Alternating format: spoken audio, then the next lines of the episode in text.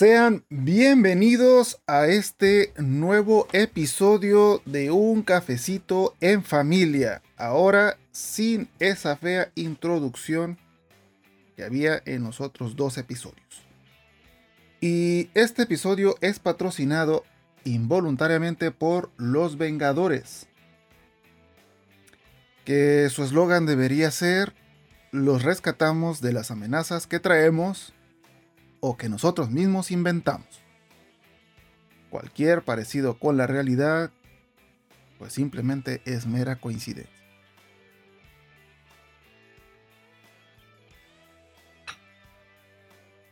Y bueno, ¿de qué hablaré en este episodio?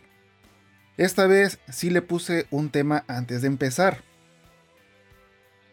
Así que hablaré de cuatro cosas. La primera es las vueltas que da la vida. Que iba a ser solo una parte, pero eh, esta semana tuve una conversación con alguien que conozco desde que éramos niños y hemos estado viendo lo que teníamos en aquel entonces, las carencias que teníamos y lo que tenemos ahora. Así que por eso se dividió en dos partes y la segunda parte pues vendrá en el siguiente episodio. También les contaré que recibí dos correos para promocionar mi cuenta.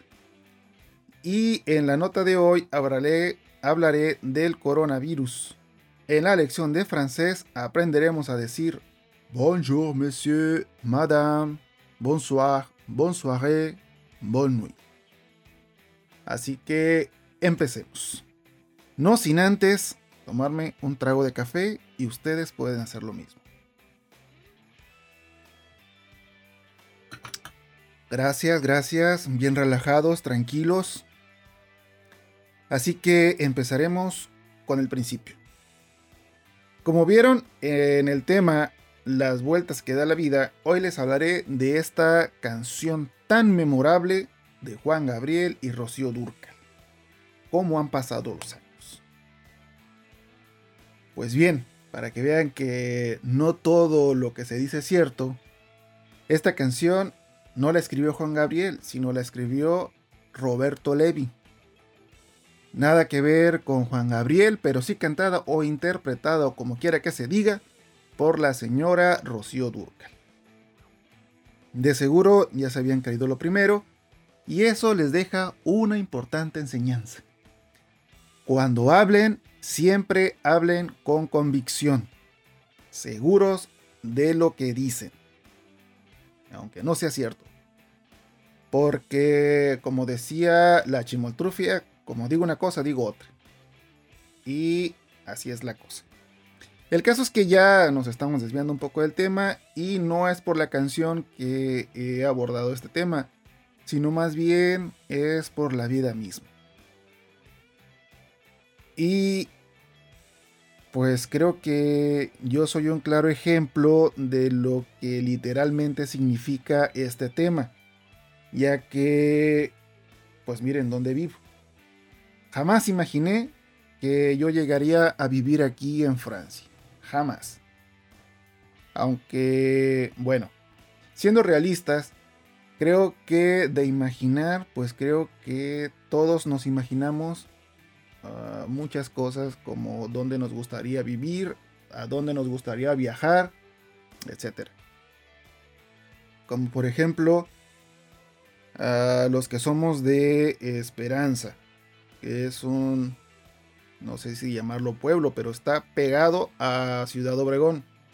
Los que vivimos allí, muchos cuando éramos niños decíamos que nos gustaría vivir en un nuevo fraccionamiento que en aquel entonces estaba construyendo, que era Villa Bonita.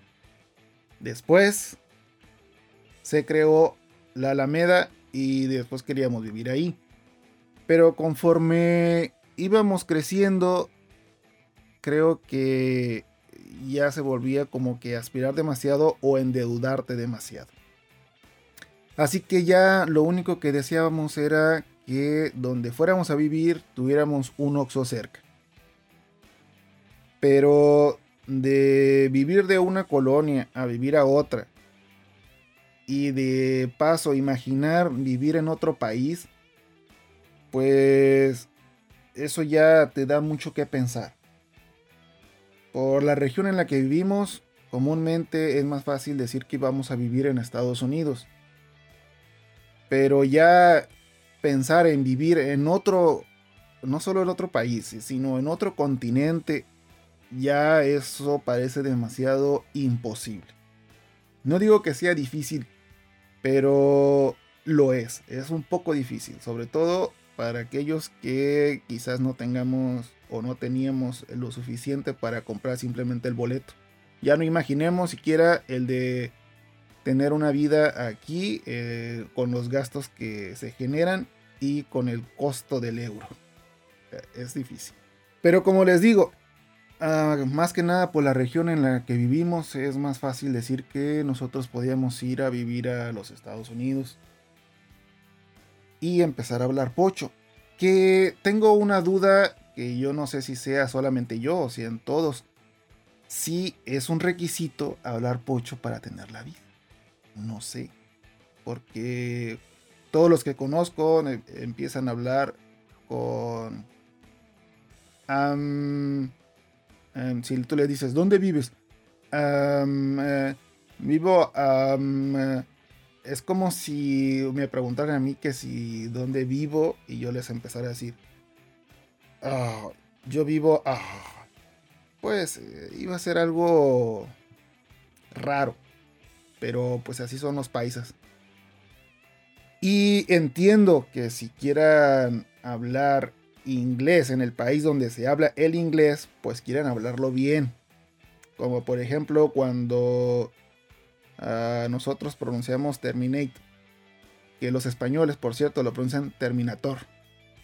Son. Leen literalmente eh, como se, se escribe. Por lo menos nosotros pronunciamos un poco más parecido a lo que es el inglés. Pero los que viven en Estados Unidos lo pronuncian o lo quieren hablar tal cual. Por ejemplo, dicen Terminator. Pero pues estás hablando con un español, con una persona que habla tu idioma, ¿por qué tienes que pronunciarlo tan directamente como es, tan correcto? En fin, pero el español es el español, ¿no? Si aprendieron el español allá, uno no puede criticarles absolutamente nada. Pero si van de México para allá, no entiendo el por qué. Así que un saludo, paisas. Por cierto, por el trabajo que tengo, me da tiempo de escuchar lo que quiera y después de escuchar toda la música que quise, encontré en los podcasts un modo de escuchar y entender algunos temas interesantes. Como por ejemplo un curso de podcast que me entró por este oído y me salió por el otro. Y también saber lo que pasa en México sin necesidad de que sea noticia, sino contada de una manera en forma de plática. Pero entre ellos hay muchos que son hechos en México, por mexicanos, que viven en México, que su idioma materno es el español y su podcast es en español para gente que habla español. Entonces, ¿por qué para dar una idea la tienen que hacer en inglés? ¿Acaso dan por sentado que todos los latinos hablan inglés? ¿O es que solo está hecho para ese tipo de público? No lo sé. En lo personal se me hace un poco raro y extraño. Quizá porque cuando los escuchaba no los entendía. Y como yo supongo que hay demasiada gente que no los entiende.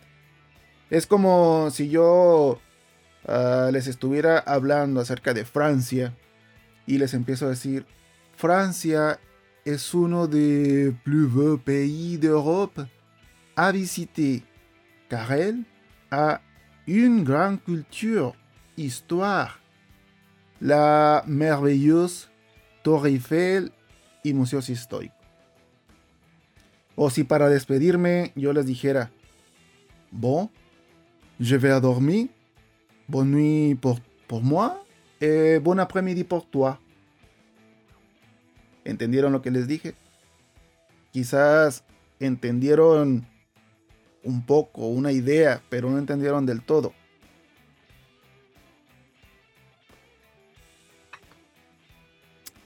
Pero es más fácil decirles, Francia es uno de los países europeos más bonitos a visitar porque tiene una gran cultura, historia, la maravillosa Torre Eiffel y museos históricos. O para la despedida sería bien decirles, bueno, yo me voy a dormir. Buena noche para mí y buenas tardes para ustedes o para ti. Tan fácil y sencillo. Ustedes lo entienden, yo lo digo en mi idioma y no ando presumiendo de que sé otro idioma. Así de sencillo. Porque aparte de hablar en inglés, todavía lo hacen en ese tono de muy fresas, o sea, porque yo soy de la clase alta y realmente no entiendo eso. Y aquí hago un paréntesis para darles un ejemplo de un programa de Netflix que se llama Made in México. No pregunten por qué lo vi, pero lo vi. Es una serie para conocer la clase alta de México. Y como su nombre lo dice, que no entiendo por qué, si es para México, está en inglés, tan fácil que era ponerles hecho en México. Así de sencillo. Pues en realidad este programa la mitad o más de la mitad de sus diálogos son en inglés. Y supuestamente este es un programa para reflejar que la clase alta ama la cultura mexicana. ¡Ay, ajá! Y hablando todo el tiempo en inglés. En fin, el caso es que algunos de los podcasts que escuché hablan y dan consejos para nosotros los ruinos. Porque sí, soy ruino. Y siento que hay una enorme divergencia entre lo que se dice y hacia quién va dirigido. Pero finalmente son ustedes los que deciden qué escuchar entre un mar de contenido que existe. Yo solo doy mi punto personal de lo que a mí me concierne. Que personalmente lo dejé de escuchar porque literalmente no entendía la mitad de lo que decía. Sus temas eran interesantes, pero igual, si no entiendo todo, ¿para que lo escucho? Así de sencillo. Pero bueno, ya me estoy desviando del tema. Entonces les estaba contando que cuando vi que esta persona brincó la barda de una manera brutal y majestuosa, como si fuera un ninja entrenado, y le decía que se calmara y que la... No, no, pero...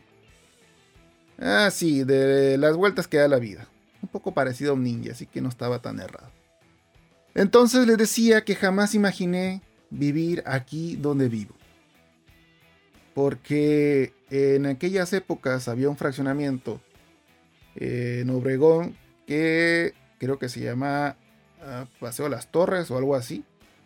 En donde construyeron una torre Eiffel, obviamente en miniatura. Y de pasar de ver a eso a imaginar cómo sería la torre Eiffel verdadera. Porque desde que somos niños en la televisión, en las películas, uno ve la inmensidad de esa estructura. Ve cómo la tumban en, ciertas películas, como eh, otras son, es un símbolo del romanticismo. Pero ya ver esa inmensidad de su estructura, su historia y todo lo que representa. Y no solo para los franceses, sino ya es una representación para toda la humanidad. Pues al tenerla frente de mis ojos, simplemente es algo impresionante. Quizás para otros no sea nada, o lo vean como algo romántico. Pero por ejemplo, eh, yo las vi desde Ratatouille, el Diablo Vista a la Moda, porque sí, y la vi y realmente es buena. Superman 2, una pareja explosiva 3 con Jackie Chan. Y en otras tantas donde representa magníficamente a esta increíble estructura. Y después de tenerla enfrente, se lo resumiré en palabras de no tengo cómo expresar esa emoción. Y todo esto es porque es mi perspectiva. Quizás para ustedes no, les cause esa impresión, pero pues igual ustedes tienen que venir a verla y sentir qué emociones les ocasiona. Lo que sí les puedo decir es que en lo personal es algo sumamente impresionante y más cuando se admira desde el lugar llamado Trocadero, que igual lo pueden buscar en Google Maps si ustedes quieren. En fin, hay muchas cosas que han cambiado mi vida desde que llegué aquí, desde la comida, el transporte, la vestimenta, la cultura, la vida familiar y ciertos lujos que eh, para mí lo son y que ahora puedo tener. Eso y otras cosas que se puedan ir agregando, pero eso lo contaré en el próximo episodio porque hay otras cosas de qué hablar también y este tema ya pasó a ser como el chapulín colorado. Que dije y dije y al final no dije nada. Pero en el próximo hablaré de todo esto que les acabo de comentar y de cómo esto ha cambiado mi vida y que quizás muchos piensen que es imposible tener, como yo lo pensaba, pero véanme aquí, aquí estoy. Así que otro punto o tema a tratar es de que esta semana me llegaron dos correos de empresarios para promocionar mi página y canal. Van a decir, ¿y a nosotros qué nos interesa? Pues quizás no en mucho, pero quise compartírselos. En uno de ellos me pedían el 10% de los ingresos cuando los tuviera, porque realmente no tengo ninguno. Y el otro me pedía que lo dejara usar mis fotos de Instagram, porque al parecer le gustaron. Pero nada, la verdad no me interesa. Estoy a gusto y tranquilo así como estoy. Estoy contento con el amor que ustedes le dan a lo que hago. Que igual le pudieran dar más. Pero estoy tranquilo así, no, no me interesa. Lo que hago, lo hago de corazón y lo hago solamente por gusto. Así de sencillo.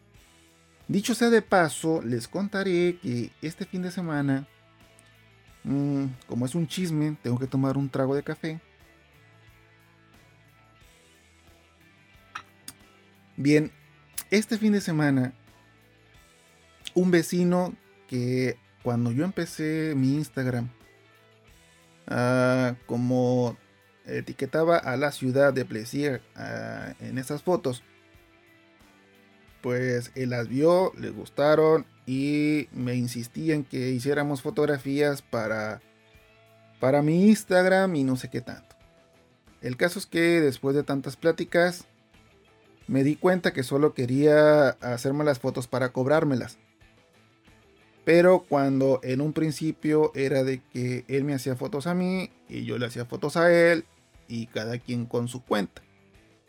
Bueno, el caso es que estrenó su canal este fin de semana y superó mi número de suscriptores con solo un video y que honestamente, y no es por envidia, pero su video es muy malo y marea. O sea, si ustedes han visto mis videos y dicen qué feos están, pues este está peor. Al principio ah, me entró esos celos que siempre están y que no deberían, pero después recordé por qué empecé esto y se me pasó. Porque después empecé a ver toda la publicidad que él hizo en su cuenta ya sea de Instagram, Facebook, eh, YouTube, todo. Y yo me dije, ¿y por qué no hacer lo mismo? Después pensé, dije, nada, si a ustedes les gusta, ustedes mismos harán publicidad. Creo que tengo eso que se le llama, ¿cómo se le llama? Vergüenza moral o algo así. Porque sé que lo que hago realmente no es bueno, pero simplemente lo hago por hobby. Así que realmente no me interesa mucho. Al final, este cuate me dice, suscríbete y me suscribo al tuyo y le daré like a todo. Y yo todavía después de ver su video me ofrezco ayudarle para grabarlo y utilizar las cosas que yo tengo junto con las cosas que él tiene para que le sea más sencillo. Porque yo sé que estarse grabando, el ir a grabar solo no es nada fácil. Pero, ¿qué fue lo que pasó? Que se desmayó. Ah, no, eso no, eso es una canción. Pues que me mandó por un tubo más largo que como el que usa Hermosillo para robarse el agua. Así que ya imaginarán cómo me fue. Así que más vale solo que mal acompañado. Así fue el mitote de este episodio. Y bien, pasemos a la nota. La nota de hoy es el coronavirus en Francia. Dice, descartan infección por coronavirus en repatriados a Francia. Ciudadanos franceses que fueron evacuados de Wuhan son llevados a los alojamientos donde pasarán dos semanas en cuarentena las autoridades sanitarias galas, o sea, francesas, descartaron que estén infectadas por el coronavirus la veintena de personas repatriadas a Francia desde la ciudad china de Wuhan, donde se detectó el foco de la enfermedad. Cholos, absténganse. Anunció este lunes el gobierno francés. En declaraciones a la emisora de radio France Info, el secretario de Estado de Sanidad, Adrián Taquet, puntualizó que en realidad se habían detectado síntomas que no tenían que ver directamente con el coronavirus, sino más bien, dicho en pocas palabras, eran puros mocos, o sea, resfriados y otras afecciones similares. Pero Taquet añadió que para despejar dudas se realizó a esas personas el test del coronavirus a su llegada en avión a la base militar de Istres. no sé dónde rayos queda eso. Ah, aquí dice cerca de Marsella. Bueno, ahora ya sé. Y esas pruebas han dado resultados negativos para todos.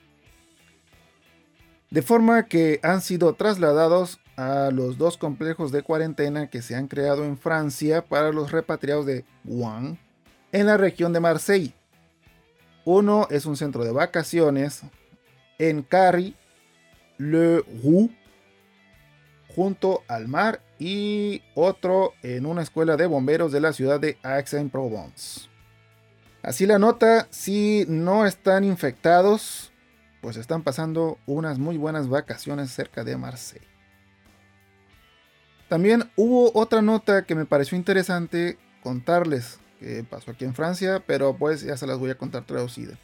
Que dice coronavirus, las búsquedas de Google para el virus de la cerveza. Explotan. Muchos usuarios de Internet están interesados en un posible vínculo entre la famosa marca de cerveza Corona y el virus que paraliza parte de China. Pues claro, porque... En México y en el mundo, la cerveza es Corona. Así de sencillo. El juego de palabras puede hacerte sonreír, pero parece ser tomado literalmente por algunos de los usuarios de Internet. En los últimos días, las búsquedas relacionadas con un virus de la cerveza se han multiplicado. Según la herramienta de análisis, Google nota el sitio Dailydot. Un fenómeno relacionado con el término coronavirus que recuerda a la cerveza de la marca Corona la bebida favorita de Jacques Chirac. Que si no saben quién es, este era un presidente eh, francés muy amado por los mismos y que hace poco falleció.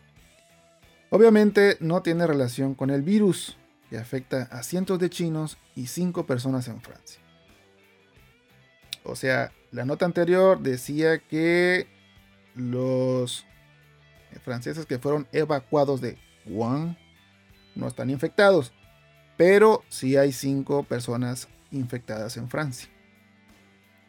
Bueno, en los Estados Unidos las búsquedas de los términos virus de la cerveza y virus de la cerveza corona han aumentado, como siempre en los Estados Unidos. Estos términos se buscan particularmente en Hawái, Nuevo México Nevada, Massachusetts y Texas. El fenómeno también afecta al Reino Unido con un pico en las búsquedas del término virus de la cerveza en Irlanda del Norte. Y en Francia el fenómeno parece un poco más limitado. Todavía no estamos en la clase de francés, pero Ile-de-France es, en traducción, es Isla de Francia, que es más que nada como si fuera un estado, por decir Sonora. No quiero decir que sea el mejor estado de México, pero es el estado. Aquí se le llama región. A todos los estados en Francia se le conocen como regiones. Entonces, la región de Ile-de-France es el estado de Isla Francesa. Así. Bueno, ahora pasaremos, después de aclararles esta duda que no tenían, vamos a pasar a la clase de francés. Con las palabras bonjour, monsieur, madame, bonsoir, bonsoiré, bonne nuit.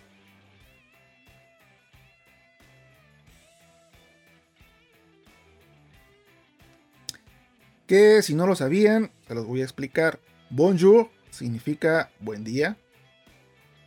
Monsieur significa señor. Madame significa señora. Bonsoir significa buena noche. Bonsoiré significa ah, que pase una buena noche. Bonne nuit es buena noche, pero para dormir. no le puedes decir antes a alguien, sino que hasta que vaya a dormir le dices bonne nuit. Ah, parecen palabras sencillas, pero tiene que ver mucho también la pronunciación. Y les diré, cuando yo estudiaba el francés en México, antes de venir aquí, creía que lo pronunciaba muy bien. Pero al llegar, como no tenía mucho que hacer, ah, Silvi me escribió en un gimnasio. Entonces yo llegaba y por cortesía aquí todos te saludan. Entonces ah, yo empezaba a decir, Bonjour, monsieur. Y se me quedaban viendo raro. pensaban que obviamente pues soy un extranjero. Y querían entablar una conversación, pero pues obviamente yo no sabía nada.